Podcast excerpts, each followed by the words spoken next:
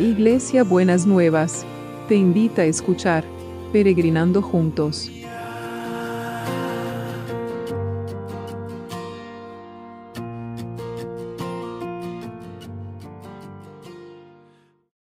Buenos días mis peregrinos y peregrinas, ¿cómo andamos para empezar este sábado que el Señor nos ha preparado a todos y a todas? ¿Cómo andamos con, pensando en esta fe, en esta fe inquebrantable, no sé, en cómo, cómo eh, recibir de parte de Dios esas eh, y construir adentro nuestro esta confianza y esta seguridad de de la presencia de Dios en cada, la en cada circunstancia de nuestra vida, ¿no? Y, hoy lo vamos a ver eh, también con una adolescente, que es la hija de Jairo, y lo vamos a leer en Lucas desde el 8, desde el versículo 40, algunos versículos que tienen que ver con ella, porque están los dos relatos, que también era una mujer que tuvo una fe inquebrantable, la mujer que tocó el manto de Jesús. Pero quería referirme eh, específicamente a la hija de Jairo. Y dice así el relato.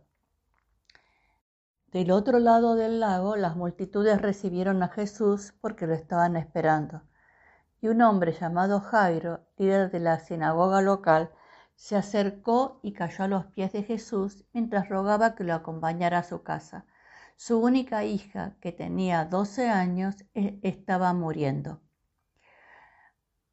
Mientras Jesús iba con Jairo, las multitudes lo rodeaban. Una mujer de la multitud hacía 12 años que sufría una hemorragia continua y no encontraba ninguna cura. Acercándose a Jesús, por detrás le tocó el fleco de la túnica y al instante la hemorragia se detuvo. ¿Quién me tocó? preguntó Jesús.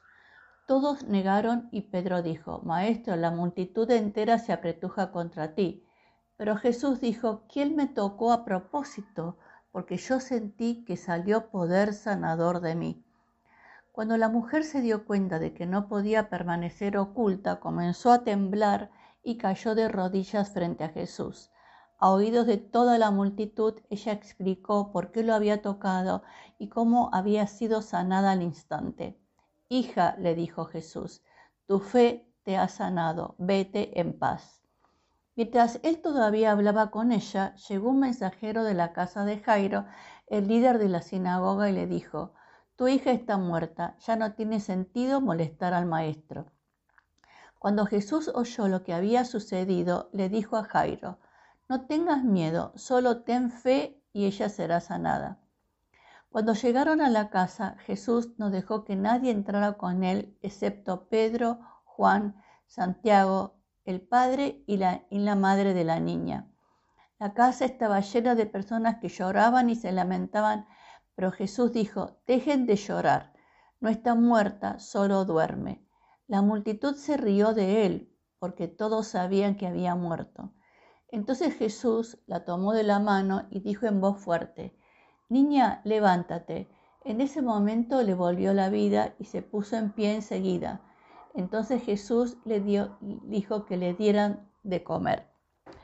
Entonces, acá vemos estos dos relatos de dos situaciones que había que tener fe para recibir lo que se necesitaba.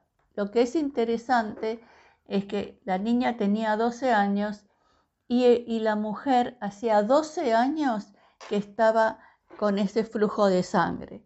Entonces, no sé cuánto tiempo habrá estado enferma la hija de Jairo, pero si tomamos a la mujer que tomó el manto, estaba luchando con una enfermedad durante mucho tiempo sin encontrar una respuesta, ¿no es cierto? Y eh, imagínense los papás de una niña de 12 años, pensar en perderla em, es como muy difícil, ¿no es cierto? Es muy doloroso. Entonces, el hombre sabía quién le podía, quién le podía resolver el problema. Y, fue directamente a Jesús y le, y le dijo que eh, su única hija que tenía 12 años se estaba muriendo y le rogaba a Jesús que vaya a su casa. Jairo sabía que, que solo Jesús podía resolver esa situación. Lo interesante es que mientras él estaba eh, ocupándose de la multitud y ocupándose de la mujer esta que, que eh, tocó el manto de Jesús, vinieron a decirle a, a, Jairo que la, la, hija había muerto y entonces que ya no tenía eh, sentido que Jesús vaya a la casa donde, donde estaba, donde estaba la niña. Y entonces eh,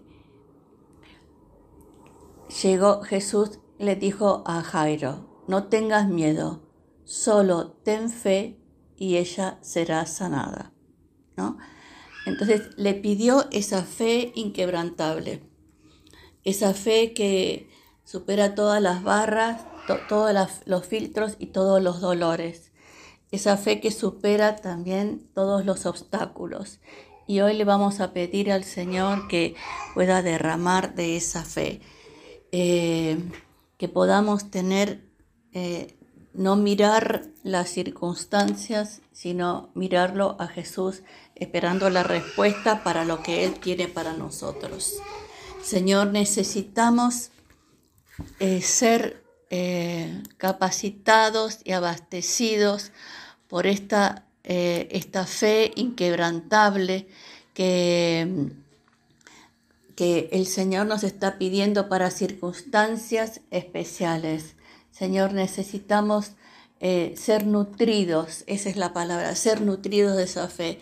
Señor, que el Espíritu Santo esté ministrando en este día esa fe a todo aquel que está en una situación más extrema. Oramos por Susana, para que eh, pueda, Señor, sentir que eh, vos la estás nutriendo de esa fe y que la transformación de la situación es posible. Señor, reclamamos esa sanidad para ella y te damos gracias en el nombre de Jesús. Amén. Así que vamos a orar por todos los que están en necesidad con esta, pidiéndole al Señor que nutra de esta, de esta fe.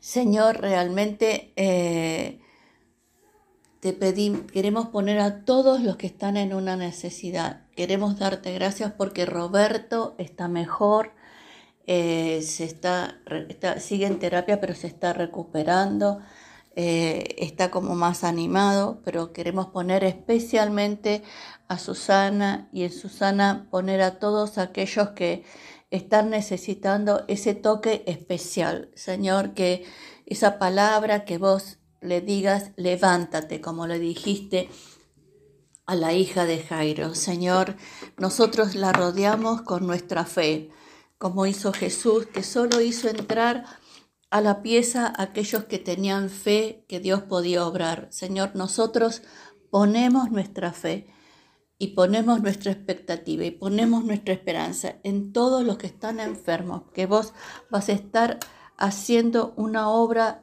sobrenatural en cada uno de ellos y en cada una de ellas. Y esperamos, Señor, esa respuesta, esa respuesta tuya, esa eh, mano tuya de poder sobrenatural. En el nombre de Jesús. Amén y amén. Y seguimos orando para, para aquellos que, para el, equipo de salud y todos aquellos que están eh, necesitando, Señor, este cuidado y esta protección tuya. Guardalos, protegelos y libralos de todo mal. En el nombre de Jesús. Amén. Y amén. Y también en los que están trabajando para que nosotros tengamos todo lo que necesitamos. Eh, que podamos, Señor, em, servirte y poder que cada uno pueda hacer la tarea tranquilo y sereno eh, sin temor a cualquier contagio. Y aprovecho para orar por todos los que están con COVID, Señor, que vos estés fortaleciendo todo el sistema inmunológico y los estés levantando, Señor, que, que sea como una gripe suave, que no tenga ninguna consecuencia ni ningún trastorno en la salud de cada uno y cada una. En el nombre de Jesús. Amén y amén. Eh, y también, Señor, oramos por aquellos que están Oramos por aquellos que están con COVID para que el Señor los fortalezca y los renueve y, fortalezca todo el, sistema defensivo, Señor, y que realmente sean leves eh, el tránsito por el COVID y que también no tengan consecuencias graves. Y te damos gracias, Señor, en el nombre de Jesús. Así que gracias, Señor. Y seguimos orando por los que están buscando trabajo. Señor, está, es tan necesario, es tan eh, necesario tener un trabajo donde uno se pueda sentir reconocido, valorado y también que pueda ganar el pan que necesita para abastecer sus necesidades. Tener misericordia y compasión. También, Señor, Move todo lo de la economía sobrenaturalmente para que se pueda mover la economía, para que los insumos puedan moverse, Señor, y que tu mano de poder esté en cada una de estas situaciones. Y te damos gracias, te damos muchas gracias. Y oramos, Señor, por los milagros inmobiliarios.